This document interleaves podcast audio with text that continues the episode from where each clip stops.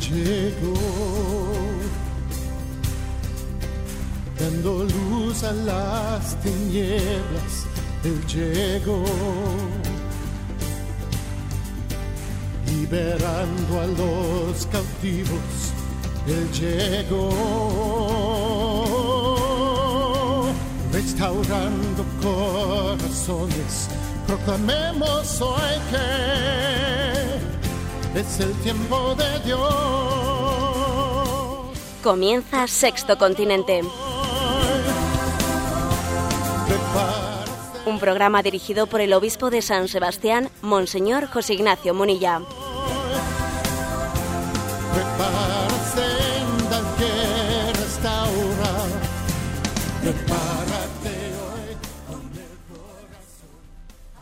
Un saludo a todos los oyentes de Radio María. Un día más, con la gracia del Señor, nos disponemos a celebrar este programa de Sexto Continente que realizamos los lunes de 8 a 9 de la mañana. Un programa en el que queremos hacer esa labor de poner una de nuestros oídos en la escucha de ese corazón de Cristo y el otro oído, Dios nos dio dos oídos, el otro oído ponerlo en las redes y escuchar también los suspiros de este mundo. Dos oídos, uno en el corazón de Cristo y otro en estas redes sociales que son de alguna manera, en ellas también escuchamos el clamor de un mundo que quiere ser feliz sin conseguirlo. Y vamos, mm, por lo tanto, eh, a hacer una nueva edición de este programa. Sabéis que el programa eh, acostumbra a tener con vosotros una interacción. Lo tiene especialmente desde el correo electrónico sexto continente arroba radiomaria.es, donde podéis formular vuestras preguntas. Sexto Continente arroba radiomaria.es. Y también es un programa pues, que actúa a través de la cuenta de Twitter de un servidor que tiene el nombre de la cuenta de Obispo Munilla, arroba Obispo Munilla, y también de la página de, de Facebook, pues a nombre de José Ignacio Munilla. Es la forma que tiene este programa de Sexto Continente de interactuar con vosotros. Como siempre hemos elegido unas preguntas para eh, responder esta semana y damos paso a la emisora desde Madrid para que nos vayan formulando las preguntas elegidas. Isabel María desde Sevilla nos pregunta, buenos días, monseñor y equipo. He oído decir que los cristianos no estamos llamados a ser buenos, sino que estamos llamados a ser santos. ¿Cuál es la diferencia entre ser bueno y ser santo? Bueno, las palabras muchas veces, una cosa es lo que en sí mismas eh, indican o significan, y otra cosa es, dejamos a una manera el significado que nosotros ¿no? les damos. En sí, la llamada a ser buenos y la llamada a ser santos es una, misma cosa. Es que la santidad es la bondad, y además la bondad participada del corazón de Dios. ¿eh? O sea, en sí mismo, la llamada a ser bueno y a ser santo es una misma cosa. No son dos cosas distintas. Otra cosa es que a veces diciendo, bueno, yo, yo, quiero ser bueno, no quiero ser santo. Cuando alguien utiliza un término así, obviamente está utilizando el término bondad como una bondad eh, natural mm, eh, que rechaza la radicalidad evangélica, como una especie de pacto de mediocridades. Entonces, claro, entonces sí que es muy distinto ser bueno que ser santo. Porque parece que quien dice eso, yo quiero ser bueno, pero no quiero ser santo. Lo que quiere, lo que en el fondo está diciendo es que él eh, pues no aspira no pues a, a, buscar la voluntad de Dios por encima de todas las cosas, sino que aspira al cinquillo, para entendernos. ¿eh? Luego resulta que quien aspira al cinquillo termina suspendiendo. Pero digamos que en sí mismo la llamada a la bondad, ¿no? y la llamada a la santidad son una sola cosa, porque lo natural y lo sobrenatural de facto pues están, están unidos en esta vida. La santidad no está reñida con el sentido común, ¿eh? sino que se fundamenta en él. ¿eh? se fundamenta en él. Lo que ocurre es que Dios nos da la gracia ¿eh? para que la bondad sea posible. Sin la gracia de Dios, la bondad humana, pues es que es limitada.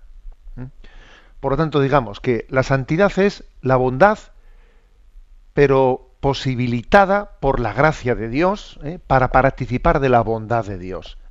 Dicho de alguna manera así un poco simplificada. Damos paso a la siguiente pregunta. Luis Mide San Sebastián dice, le escribo en medio de un disgusto grande porque no me han cogido en la universidad en la que a mí me hubiese gustado estudiar. Tengo una mezcla de pena, fe y rabia.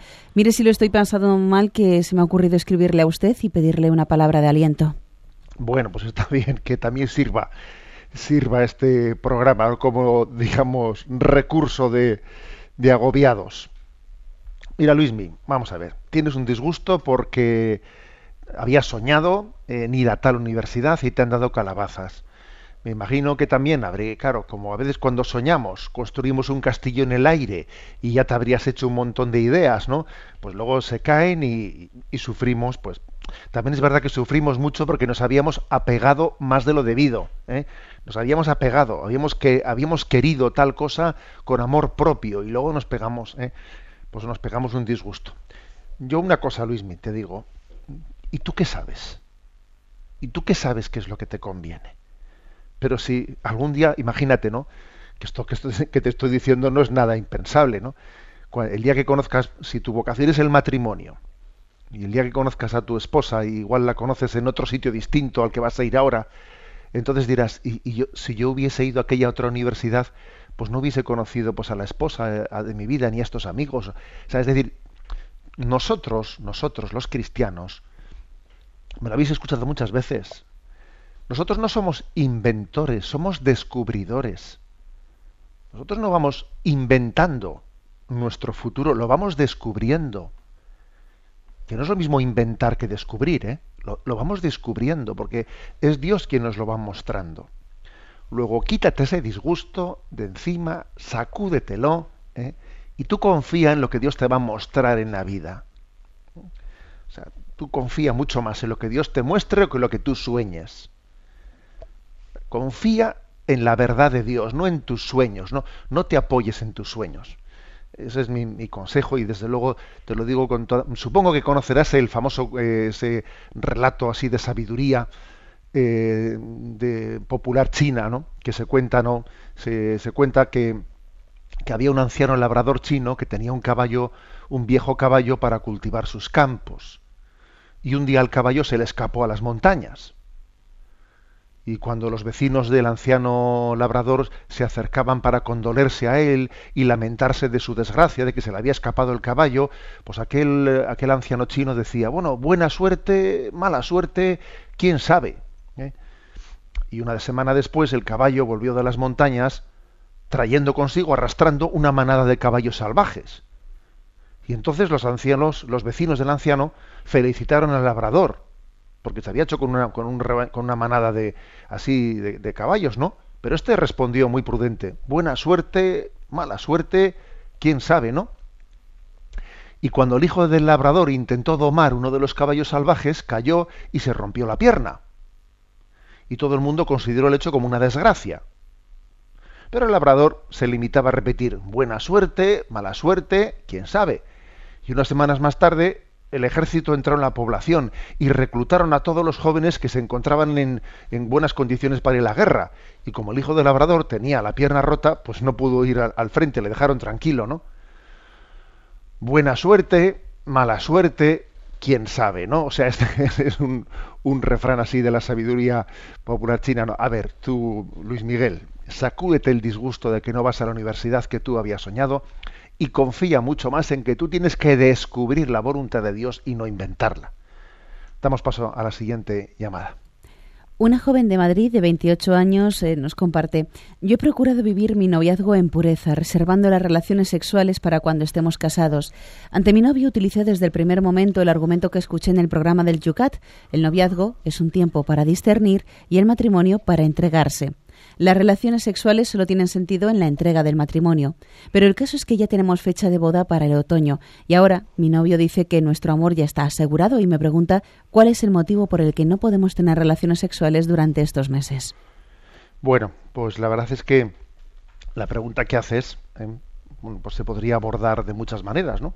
Una manera sería decir, oye, pues hemos, hemos hecho un planteamiento hasta aquí, hasta este momento y pues, cuando faltan unos pocos meses, ¿no? Tan poco tiempo para nuestra boda que ya está fijada, pues no sé si tiene sentido cambiarlo. Me imagino que podrías darle una respuesta de ese estilo, pero yo creo que esa respuesta para él sería poco consistente, ¿no? Y a mí me parece que, pues que ha llegado también el momento en que tú le des, que tú le des un testimonio de fe. Está bien que tú a tu novia le hayas dicho, mira, el noviazgo es un tiempo, es un tiempo para discernir y el matrimonio es un tiempo para entregarse. Y por lo tanto, las relaciones sexuales las reservamos para el matrimonio, que es donde nos entregamos. En el matrimonio no nos entregamos, sino discernimos si nos tenemos que entregar. ese argumento, que en es un argumento de ética natural, ¿no? De, bueno, pero quizás llegado este momento, cuando la fecha del matrimonio está planteada, etcétera, igual hace falta que, que tú también expreses explícitamente tu testimonio de fe. Es decir, mira, nos vamos a casar por la iglesia. Y casarse por la iglesia es también pedir la gracia de Cristo en un sacramento. Y yo quiero que la gracia de Cristo esté presente en mi entrega contigo. Y quiero que la gracia de Cristo purifique, purifique mi, mi todo mi amor, mis afectos, mi sexualidad, mi, mi deseo de entregarme a ti.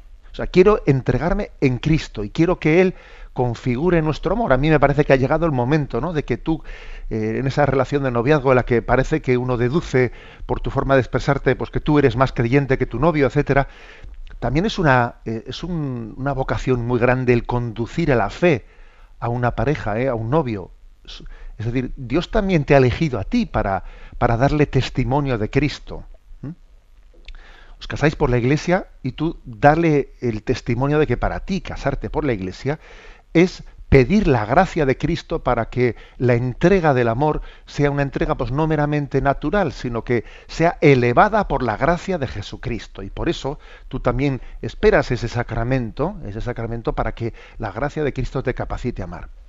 Por cierto, una anécdota que leí hace poco y me hizo mucha mucha gracia. ¿eh? Es una anécdota que pues que descubrí por ahí en un, en un texto eh, y habla de Napoleón III, ¿eh? que Napoleón III le dice a Eugenia Montijo, ¿eh? que estaba como, de, digamos, enamorado ciegamente de ella y quería tener con ella relaciones, ¿no? Y le dice Napoleón III, ¿cuál es el camino, a Eugenia Montijo, cuál es el camino más cerca para, el camino más corto para su habitación? Y ella le responde a Napoleón III, eh, por el altar. El altar es el camino más corto a mi habitación. Me hizo gracia esa respuesta. Bueno, y damos paso, si os parece, eh, al siguiente de los oyentes que participan en el programa. Tomás de Granada dice, el Catecismo de la Iglesia Católica afirma que los pecados veniales pueden ser perdonados por otros conductos distintos al del sacramento de la confesión, oración, limosna, sacrificios, etc. Pues bien, si yo no tengo conciencia de tener pecados mortales, entonces no necesito confesarme, ¿no es así? Bueno, yo le escuché eh, una, una afirmación al que fue cardenal arzobispo de Riga, a Monseñor Yanis Pujat, eh, una expresión que decía que quien afirma que solo es necesario confesarse de los pecados mortales suele acabar considerando como pecados veniales lo que son pecados graves y finalmente abandona la confesión. Decía él, ¿no? Con sabiduría, ¿eh? y lo diría seguro que con mucho conocimiento de causa. Quien afirma que solo es necesario confesarse de los pecados mortales y no de los veniales, pues termina por considerar como pecados veniales lo que son lo que no son veniales y al final abandona la confesión. Es decir, ya sabemos que existen otros modos de, eh, de perdonar los pecados veniales además del sacramento de la confesión, pero el sacramento de la confesión está vivamente recomendado también para el perdón de los pecados veniales. La confesión frecuente es muy sanadora, es muy sanadora y muy educadora de la apertura del corazón porque una de las una de las estrategias de Satanás, ¿no? suele ser la de que nos encerremos, la de que no abramos el corazón, tú tú solo contigo mismo, ¿sabes? Tú el demonio mudo, el demonio el demonio mudo que consiste en que no hables, en que te cierres, en que no en que no pongas tus problemas encima de la mesa, ¿sabes? Mm, eh, es tu intimidad, nadie tiene por qué eh, meterse en tu vida. Eh, ese demonio mudo nos hace mucho daño. Sin embargo, el sacramento de la confesión es romper esa mutez, ¿no? Es poner encima de la mesa, mostrar a Cristo, ¿no? Mostrar mostrar claramente nuestra herida, sea grande, sea pequeña, ¿no? Y, permitir que la Iglesia, nuestra madre, también sea educadora, ¿eh? educadora en nuestra vida.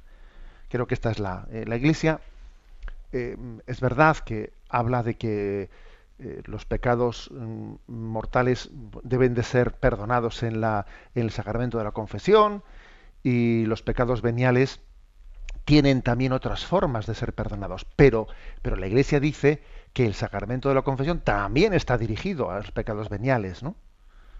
Y por lo tanto tenemos que y además hay un argumento claro, ¿eh? porque es que no siempre es tan fácil distinguir lo grave de lo leve, etcétera. Es, pues es, también es un argumento añadido, ¿no? Para que entendamos que no hay que hacer esa distinción los graves por aquí y los leves por otro lado. No, por otro lado no. ¿eh? Quiero que el sacramento eh, se relaciona con el hombre y con la mujer eh, en, su, en su situación actual, en la que sea. Damos paso a un siguiente oyente. Isabel de la Coruña pregunta, pienso que el mal principal de nuestra sociedad es el relativismo, la falta de fe en la verdad. Y mi duda es sobre la complicidad de la democracia con el relativismo. ¿Usted cómo lo ve? ¿Tiene culpa la democracia del mal del relativismo? Vamos a ver, yo creo que la democracia no es la culpable del relativismo, ¿eh? sino la mala, una concepción equivocada de la democracia. Eso sí, o sea, el problema no está en la, en la democracia, sino en la deformación de la democracia. ¿no? San Juan Pablo II decía que el relativismo no es la cuna de la democracia, pero es el virus que puede acabar con ella. Eso sí, o sea, la, a la democracia puede, estar corrompida ¿no? por, la, por, por el relativismo. ¿no? ¿Por qué? Pues porque no hay democracia sin conciencia. Porque una democracia sin valores se convierte en un totalitarismo. Porque la democracia no sustituye a la conciencia. La democracia no sustituye a la obligación de conocer el bien y el mal. Recuerdo, eh, recuerdo un debate que se produjo hace unos años ya, era un, creo recordar que era en verano, y hubo un debate entre don Antonio Cañizares, el entonces arzobispo de, de Toledo, don Antonio Cañizares y José Luis Rodríguez Zapatero. Si lo recordáis, en un encuentro de verano, pues hubo un debate en una universidad de verano allí en Ávila entre los dos. ¿no? Eh, había una gran expectación ¿eh? una gran expectación pues, por ver allí debatir a don Antonio Cañizares, un cardenal de la Iglesia Católica, con José Luis Rodríguez Zapatero, pues un presidente de gobierno que se había pues caracterizado pues por, pues, por un laicismo, ¿eh? un laicismo excluyente. Y recuerdo que en aquel debate don Antonio Cañizares dijo que no hay democracia sin conciencia. Y curiosamente, don José Luis Rodríguez Zapatero dijo, la democracia es la conciencia. Y fue muy interesante ver esas dos afirmaciones que desde luego eran eh, antagónicas. ¿eh? Don Antonio Cañizares decía, es que no hay democracia sin conciencia. Es que el hecho de que yo esté, eh, vivamos en democracia, eso a mí no me excluye, no, me deja de exigir el que yo tenga que buscar en conciencia el bien y el mal. Y claro, y Rodríguez Zapatero decía, no, no, es que la democracia es la conciencia. Por lo tanto, desde esa perspectiva, ¿no? ¿Qué, ¿Qué opina la mayoría? Bueno, pues eso es el bien y el mal. La democracia es la conciencia. No, no, perdón, la democracia no es la conciencia. La democracia necesita que los que la afirmamos tengamos conciencia, que es distinto. Que mm, me parece, me parece, por lo tanto, clave distinguir. Nuestro problema no es con la democracia. Nuestro problema es con el relativismo, ¿no? que corrompe, ¿no? que corrompe el mismo concepto de democracia. Adelante, nos pasa un siguiente oyente. Y Miguel de Valladolid nos escribe, dice, siempre me llamó la atención el refrán que dice, cuando el diablo no tiene nada que hacer, con el rabo mata moscas. ¿Cómo lo interpreta usted? Bueno, pues yo la verdad es que ese refrán que es muy gracioso. No lo interpreto como que el diablo está aburrido, ¿eh? No, la verdad es que el diablo yo creo que aburrido no suele estar, ¿eh? está bastante ocupadito está bastante ocupadito, además tiene materia. ¿eh? Yo creo que la expresión cuando el diablo no tiene nada que hacer con el rabo mata moscas se refiere no a que el diablo esté aburrido, sino a que nosotros, a que nosotros eh, cuando estamos, eh, cuando estamos aburridos, eh, cuando estamos un poco, digamos, poco, poco entregados a las cosas, pues somos carne de cañón para muchas tentaciones. De hecho, San Jerónimo decía, trabaja en algo, ocúpate para que el diablo te encuentre ocupado. Porque mira, como no tengas preocupaciones verdaderas por las que merezca la pena entregar la vida, empiezas con tu cabecita derivando en tonterías y, al final el demonio te, te, mete preocupaciones por bobadas, por bobadas. Cuando el corazón no está en lo esencial, eh, pues es muy fácilmente tentado de tonterías. ¿Mm? O sea, yo así interpreto esto. O sea, no es que cuando, el diablo no tiene nada que hacer con el rabo matamosca, no se refiere a que el diablo esté desocupado, sino que nosotros, que nosotros somos mucho más fácilmente tentables cuando no estamos ocupados en cosas que merecen la pena. ¿Mm? Por ejemplo, una madre que entrega alma, corazón y vida con sus hijos y tiene uno, pues eso, no tiene una familia, igual una familia numerosa y los niños han venido seguidos y tal, es más difícilmente tentable. ¿eh? ¿Me explico? Pues porque es que ahora, como, ¿eh? como una mujer haya dicho, bueno, pues yo eh, no quiero tener hijos, quiero vivir más fácilmente, quiero vivir más cómodamente, porque los hijos comprometen mucho y tal, tal, tal, tal. Es un ejemplo que estoy poniendo, ¿eh? Es mucho más fácilmente tentable. He puesto el ejemplo de la madre. Pongamos el ejemplo de un sacerdote un sacerdote que tiene un plan de vida en el que, madre mía, horas de confesionario, esto, lo otro, pim, pam, o sea, no hay tregua, ahora paso por el hospital, visito enfermos, luego tal. A ver, este sacerdote es mucho más difícilmente tentable. Ahora, un sacerdote que cumple los mínimos y luego está ahí delante de la televisión, esto, lo otro y tal, mucho más fácilmente tentable. Bueno, a esto me refiero. ¿eh? Cuando el diablo no tiene nada que hacer con el rabo matamoscas. ¿eh? Creo que es un refrán como tantos otros del, refranero español llenos de, sabiduría. Bueno, y hemos concluido este primer momento del programa en el que hacemos esta, interacción con vosotros respondiendo a las preguntas que habéis planteado y que hemos seleccionado. Y ahora pues vamos adelante con la siguiente de las secciones del programa.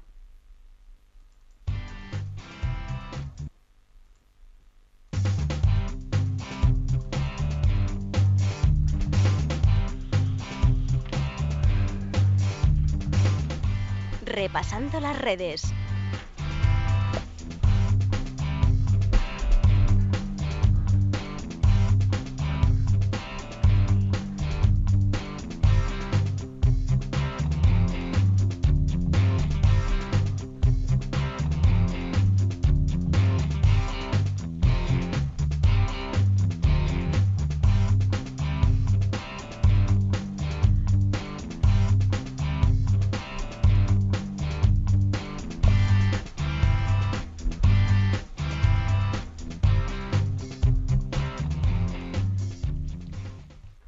Bueno, pues en este programa, mejor dicho, en esta sección, repasando las redes, me parece eh, interesante que comentemos la noticia que se ha servido, pues la semana pasada, sobre la aprobación en el sínodo de la Iglesia Anglicana de Inglaterra, la aprobación en el sínodo de la ordenación de mujeres como obispo hay un pequeño lío sobre cómo decir esto mujeres obispas, dicen a uno, obispesas, dicen otro. Claro, hay un cierto lío, me hace gracia porque, claro, al no existir el concepto, no se sabe ni cómo decir, ¿no? Ordenaciones de mujeres obispo, mujeres obispesas, ¿eh? mujeres obispas, bueno, es un lío. Pero bueno, aquí dejémonos de, eso, de esos detalles de curiosidad y vayamos un poco a un comentario de fondo al respecto. Eh, bueno, en otras, en otros lugares, porque la, iglesia, anglicana llega a tener una autonomía eh, grandísima, eh, pues esto como una especie de federación de iglesias, la iglesia anglicana episcopaliana, que es la de Estados Unidos, ya tiene esas ordenaciones, y también en Nueva Zelanda, es decir, que posiblemente uno de los últimos lugares es en la cuna del anglicanismo, que es Inglaterra, ¿no? Por eso tenía una gran significatividad el que después de haber sido rechazado en sínodos anteriores y pasados 20 años de la ordenación sacerdotal de las mujeres en la Iglesia de Inglaterra, 20 años después, pues finalmente se corone ese proceso eh, pues con la ordenación de mujeres como obispos. Bueno, eh, en primer lugar, ¿qué trascendencia tiene esto? En sí, en sí no tiene trascendencia alguna si, las comunidades no tienen sucesión apostólica. Por ejemplo, hay comunidades protestantes que no tienen sucesión apostólica me refiero que no tiene esa sucesión de que un obispo, o sea, de que haya una cadena ininterrumpida durante dos mil años de haber transmitido el sacerdocio de Jesucristo a los apóstoles, si eso no existe, no tiene ninguna trascendencia, porque, por ejemplo, un pastor, un pastor, un animador de la comunidad, no hay ningún problema en que sea pastor o pastora, ningún problema, ¿qué más dará? ¿Qué más dará que el animador religioso de una comunidad, el representante de la comunidad sea hombre y mujer? No tiene ningún problema. Pero es que el problema está en que los anglicanos siempre se habían presentado como una iglesia en la que se había conservado la sucesión apostólica, es decir, el sacramento de Jesucristo, en el que él había eh, ordenado a doce apóstoles y ellos habían transmitido ininterrumpidamente durante, durante dos mil años pues ese, ese ministerio apostólico. Claro, los anglicanos pretendían, ¿no? Se habían presentado como una iglesia en la que se había conservado la sucesión apostólica. Y claro, pues esto, eh, esto es muy distinto, porque no hay ningún problema en que un representante de la comunidad sea hombre o mujer, ¿qué más dará? Pero otra cosa distinta es que un, un sacramento de Jesucristo es un sacramento como Jesucristo lo ha instituido y yo no soy quien para cambiarlo. O sea, el, sacerdote de Jesucristo, sacramento instituido por él, es lo que él ha instituido y no lo que yo quiero ahora reconfigurar, o redefinir, o reinventar. ¿no? Es decir, no hay problema en que un pastor sea hombre y mujer si representa a la comunidad. Pero si quiere ser representante de Jesucristo, de su sacramento, tiene que ser lo que Jesucristo ha fundado, no lo que yo redefina. Por esto en la práctica, en la práctica, este paso pues es un grave problema ecuménico, porque digamos que la iglesia anglicana pasa de ser iglesia a ser una comunidad cristiana, porque nosotros solemos distinguir entre iglesias cristianas y comunidades cristianas. Iglesias son aquellas en las que se ha conservado la sucesión apostólica y comunidades son aquellas en las que no hay sucesión apostólica, es decir, no hay una concatenación del ministerio episcopal durante dos mil años.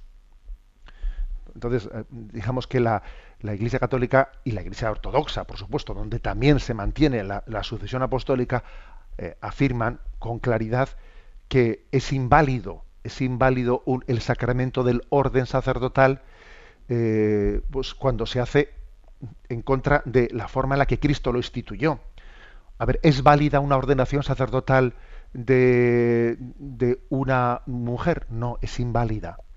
No es que sea ilícita, no, no, es que además de ilícita es inválida, porque está cambiando la forma en la que Cristo instituyó el sacramento, con lo cual se rompe la sucesión apostólica. O sea, esta es la primera lectura. La Santa Sede lo ha dicho inmediatamente, después de que se ha hecho esta afirmación, eh, después de que el sínodo hizo esa aprobación, la Santa Sede inmediatamente mm, pues, recordó que esto afecta ¿no? pues al, al movimiento ecuménico de una manera muy seria. Pero además, además, hay también otro tipo de reflexiones que hay que hacer. Porque aquí el problema no es únicamente este. O sea, el problema de la iglesia anglicana eh, no es el problema este, el de las mujeres obispo, el sacerdocio femenino. No, no, eso no es así. Esto es la punta del iceberg. La punta del iceberg de la ruptura con la tradición. Porque vamos a ver, es que el problema ya no es exclusivamente ese, ¿no? sino el problema está en que, por ejemplo, pues una hace una encuesta, una encuesta y, y resulta que más de la mitad de los sacerdotes de los sacerdotes anglicanos en Inglaterra dicen no creer en la resurrección de Jesucristo. Entonces, si ustedes no creen en la resurrección de Jesucristo, a ver, ¿de qué estamos hablando aquí? Es que cuando uno rompe con la tradición de la Iglesia en un punto, eh, viene como concatenado la ruptura con muchas más cosas. Es que no ha podido ocurrir una fractura con la tradición de la Iglesia en un punto exclusivamente sin que afecte a otros. Es que si más de la mitad de los sacerdotes anglicanos no creen en la resurrección de Jesucristo, entonces, ¿de qué? ¿A mí qué me importa lo de lo de hombre y mujer? O sea, es que no estamos creyendo en nada, es que es que hemos vaciado de contenido. Es que hemos hecho una iglesia, una iglesia cuyo credo es lo políticamente correcto. Es que para eso yo no necesito iglesia. Sé equivocarme yo solo. No necesito que me ayuden otros a equivocarme. Es que claro, eh, por lo tanto no, no desviemos la atención, porque aquí los medios de comunicación nos presentan este asunto como si fuese eh, pues una, una cuestión en la que está comprometido eh, la dignidad de la mujer y tal. No, no, no me cuente cosas que no, que no son así. Porque veamos, por ejemplo, cómo el sacerdocio, desde, desde que la Iglesia anglicana fue aprobado el sacerdocio femenino, eso lejos de haberle ayudado la Iglesia anglicana, ha ido, ha ido mm, de la mano de una crisis galopante. Galopante. Voy a dar algunos datos ¿eh? que son muy interesantes. La Iglesia episcopaliana, que como he dicho antes es la Iglesia anglicana en Estados Unidos, ya en 1989 habían dado el paso, eh, el paso que acaba de darse ahora mismo, ¿no? Pues en la Iglesia de Inglaterra. ¿eh? Y en, este tiempo, desde que dieron ese paso, la Iglesia episcopaliana ha perdido cerca del 40% de los fieles. Mientras que la Iglesia Católica en este tiempo, en Estados Unidos, ha ganado un 42% de fieles. y esto ¿Y esto cómo se explica? Pues se explica por una, bueno, mm, se explica porque cuando uno rompe con la tradición, rompe en todo. Y cuando rompe en todo, deja de ser interesante, deja de ser atrayente. Yo una iglesia que rompe con la tradición de Cristo no me atrae. Sí, seguro que si me, preguntan en la calle yo qué, opino, yo qué opino, pues eh, como aquel diría, ¿no está usted a favor de que los curas se casen? dice, va, si se quieren, ¿eh? dice, dice uno. Claro, si nos preguntan en la calle, responderemos generalmente lo que va de progre, lo que se lleva, la respuesta progre. Pero cuando yo me acerco a la iglesia, lo que busco en ella, lo que busco en ella es la autenticidad. Y la autenticidad supone la fidelidad a Jesucristo. Entonces, repito, desde que la Iglesia Anglicana de Estados Unidos se aprobó ¿eh? el sacerdocio femenino, ha perdido un 40% de sus fieles. Y en ese tiempo la Iglesia Católica en Estados Unidos ha ganado un 42% de fieles. Ya sé que esto tiene muchas connotaciones de que los inmigrantes y tal, sí, sí, de acuerdo. Pero el dato, desde luego, algo tiene que ver. Tiene que ver que la ruptura con la tradición de la Iglesia no es en un punto concreto, es sino que es viral, es como un virus que termina por deshacer ¿no? la, propia, eh, la propia estructura apostólica. También la Iglesia Católica en Inglaterra ¿eh? experimenta un declive muy, muy obvio y muy superior al de la Iglesia Católica. ¿eh? Es, curioso esto, ¿no? por ejemplo, por ejemplo, un dato de estos que, que son tremendos, un dato contundente.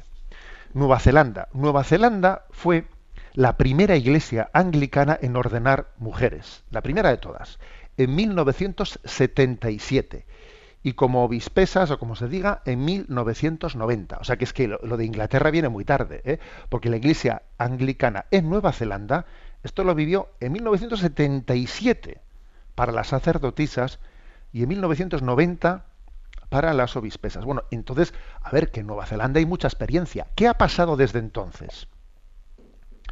Pues ha pasado que el anglicanismo neozelandés está en las horas más bajas de su historia.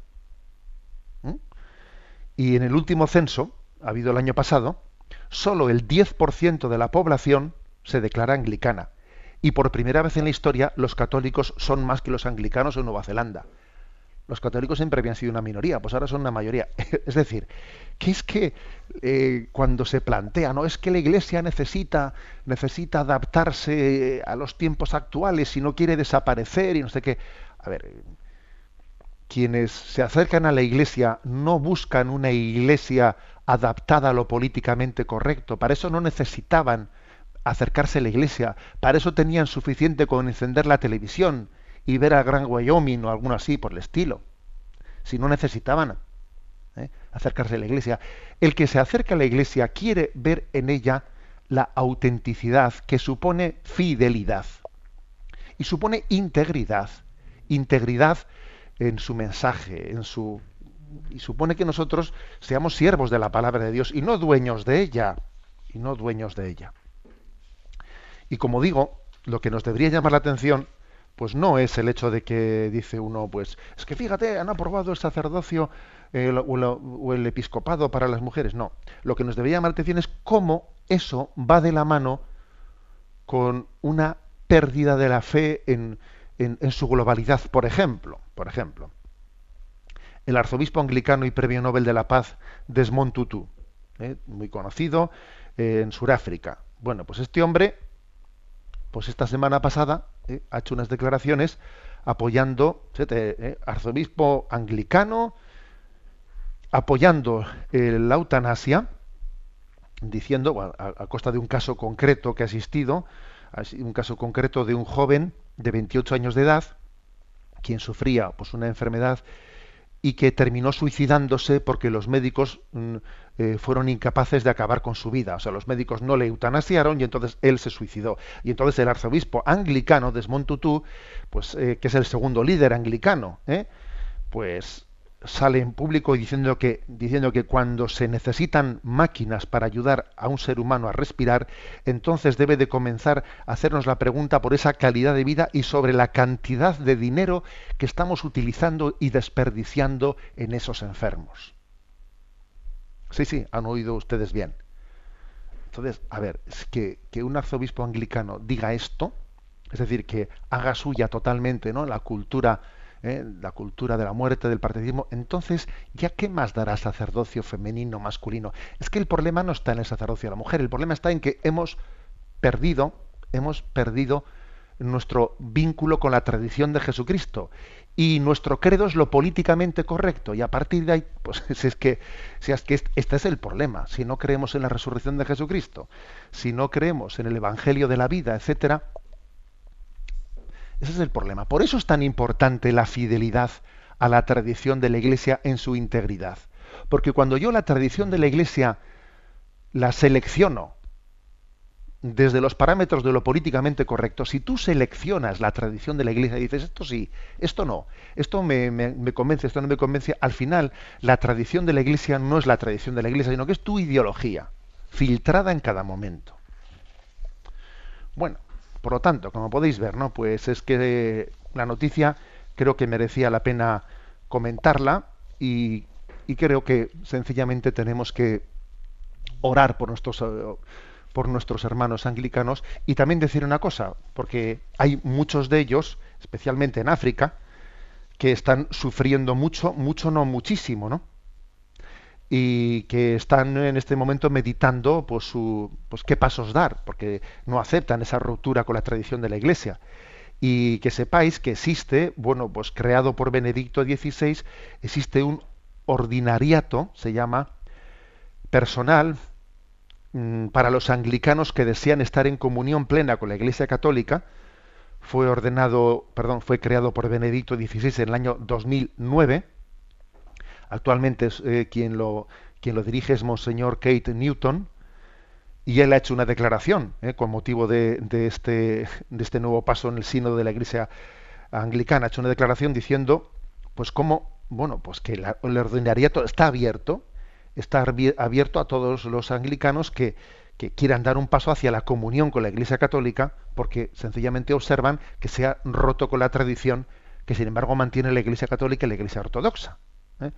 Y él, bueno, por eso es importante que recemos, porque habrá ahora mismo muchos miles de anglicanos, algunos sacerdotes, muchísimos laicos, etcétera, que estén pensando en dar un, un paso hacia la comunión con la Iglesia Católica y la Iglesia Ortodoxa.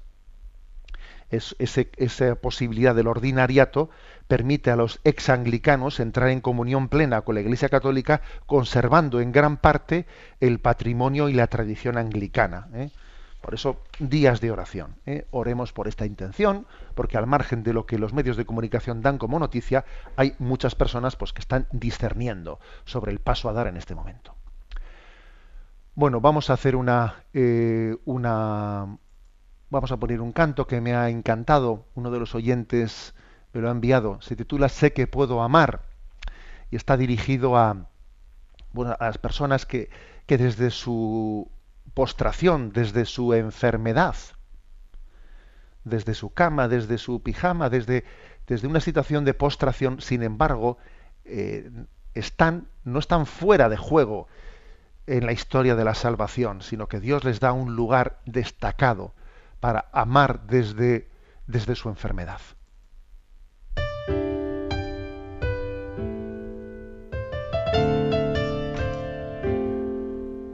Desde una cama y en pijama puedo amarte igual. Desde una cama y en pijama si es tu voluntad. Aquí también estás conmigo, como tratando de decir que entre las bajas y en pañales tú me amaste a mí. me.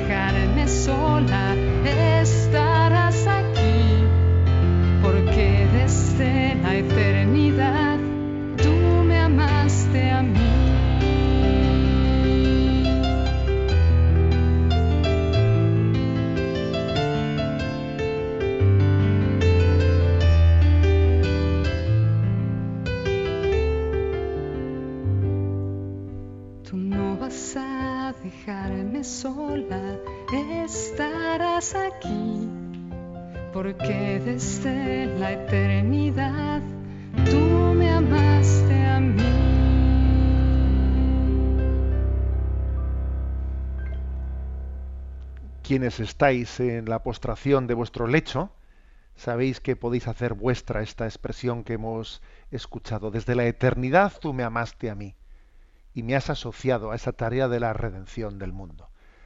Continuamos nuestra navegación y nos adentramos en la siguiente parte de este programa.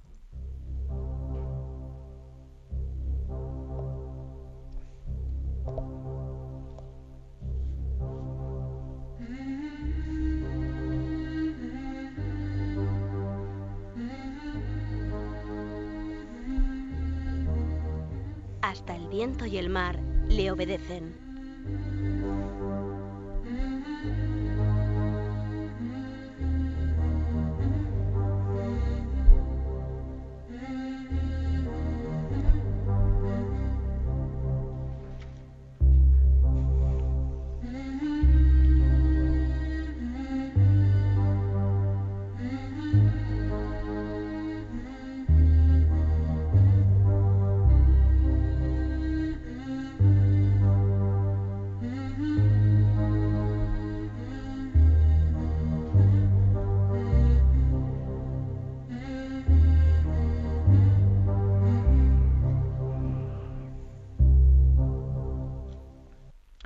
Bueno, y en esta sección vamos a hacer comentario, un comentario de, ese, de esa tragedia terrible que ha tenido lugar en Ucrania, el derribo, el derribo con un misil tierra-aire de, de un avión, de un avión civil en el que pues viajaban cerca de 300 personas, 298 personas.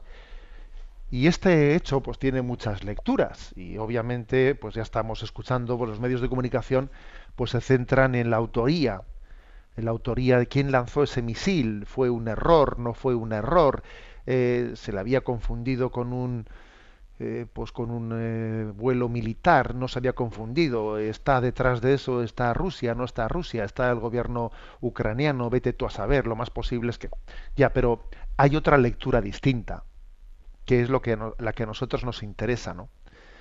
Y es la lectura de decir, eh, vivid en vela, estad alerta, porque a la hora en que menos lo penséis, viene el Hijo del Hombre como un ladrón. Si supiese el dueño de la casa a qué hora viene el ladrón por la noche, estaría atento.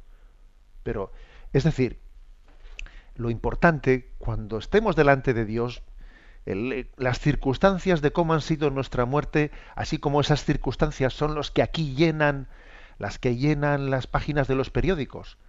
¿Cómo fue? ¿Quién lanzó el misil?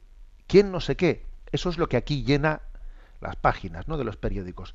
Pero desde luego, en el otro lado, visto desde Dios, la forma concreta en la que uno haya muerto, sea por un virus, sea por un cáncer, sea por un accidente, sea por un misil, eso es anecdótico. O sea, lo único importante visto desde Dios es cómo me, cómo me presento delante de Él. ¿Estoy preparado para el encuentro con Dios? Si ahora mismo, ¿no?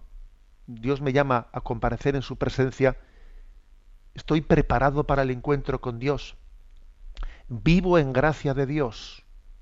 viviré habitualmente en gracia de Dios. Es el, el, ABC, es la meta de nuestra vida, vivir en gracia de Dios.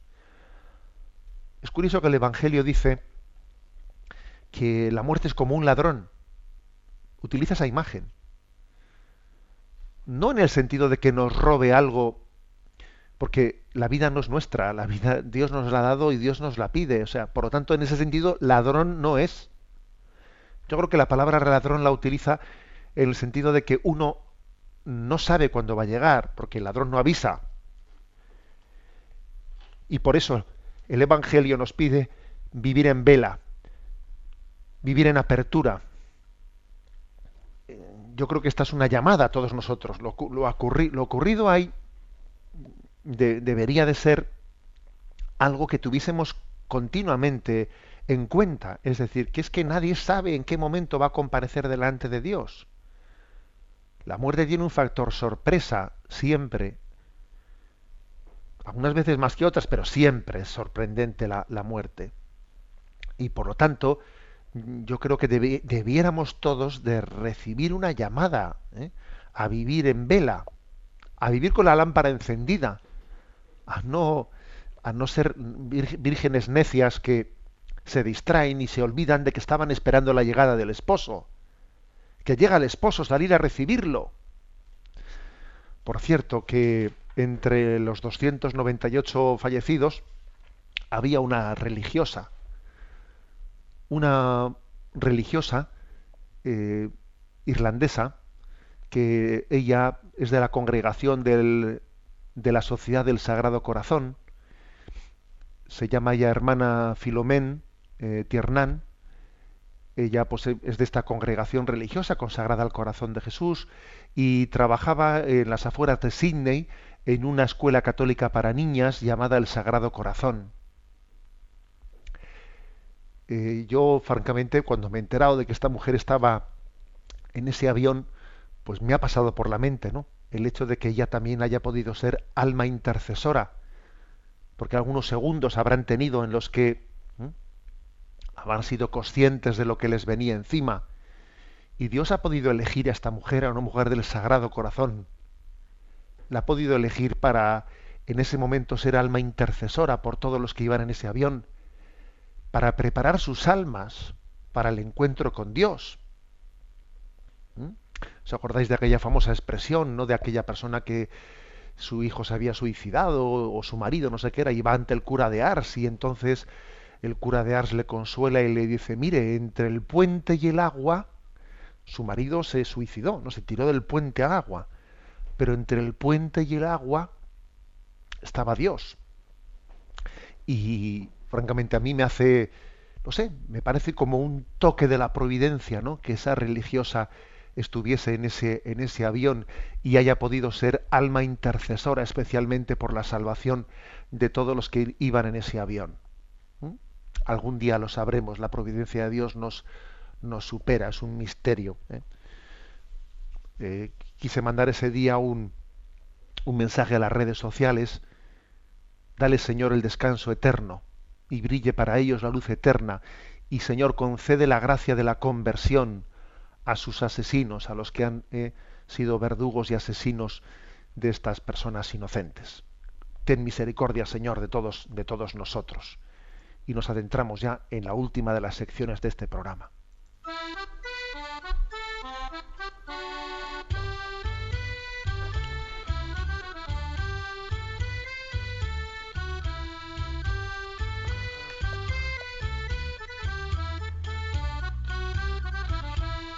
Una gota en el océano.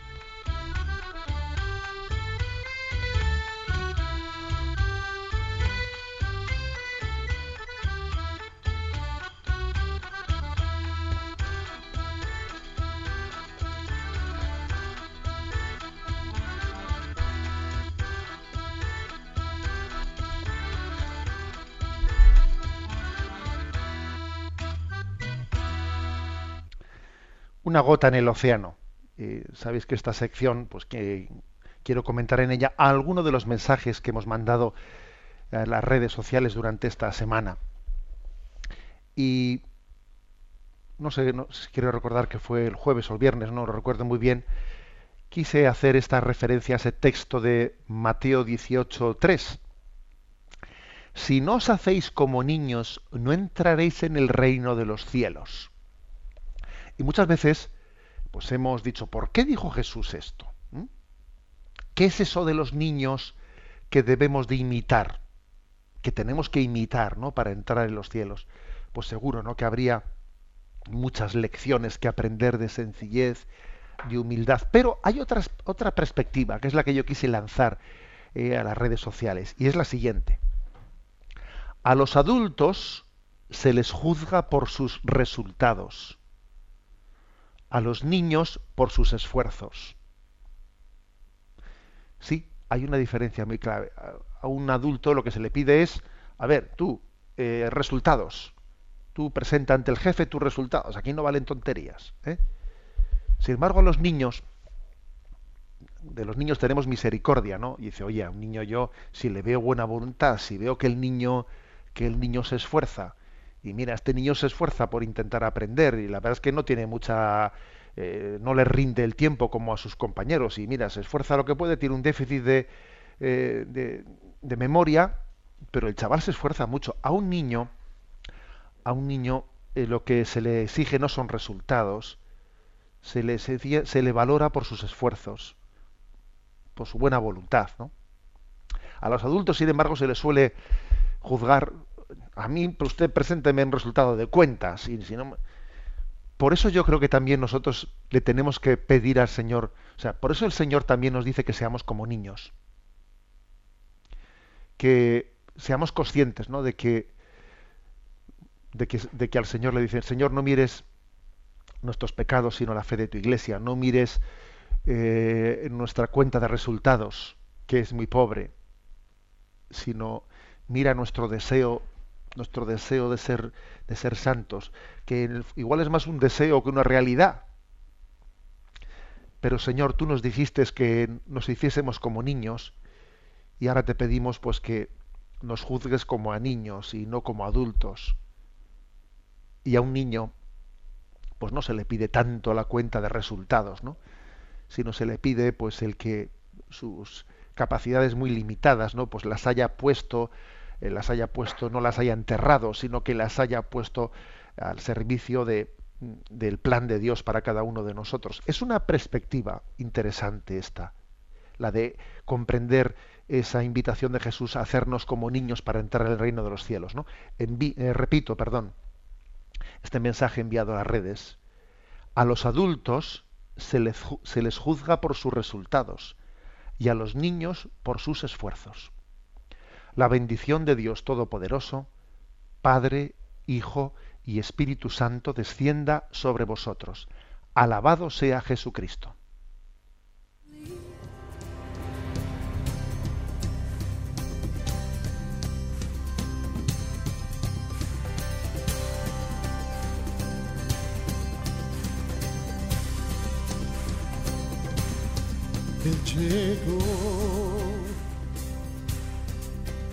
Dando luz a las tinieblas. Él llegó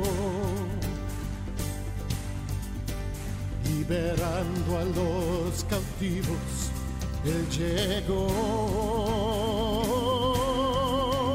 restaurando corazones.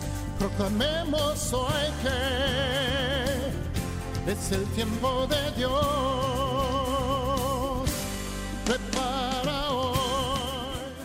Han escuchado Sexto Continente con el obispo de San Sebastián, Monseñor José Ignacio Munilla.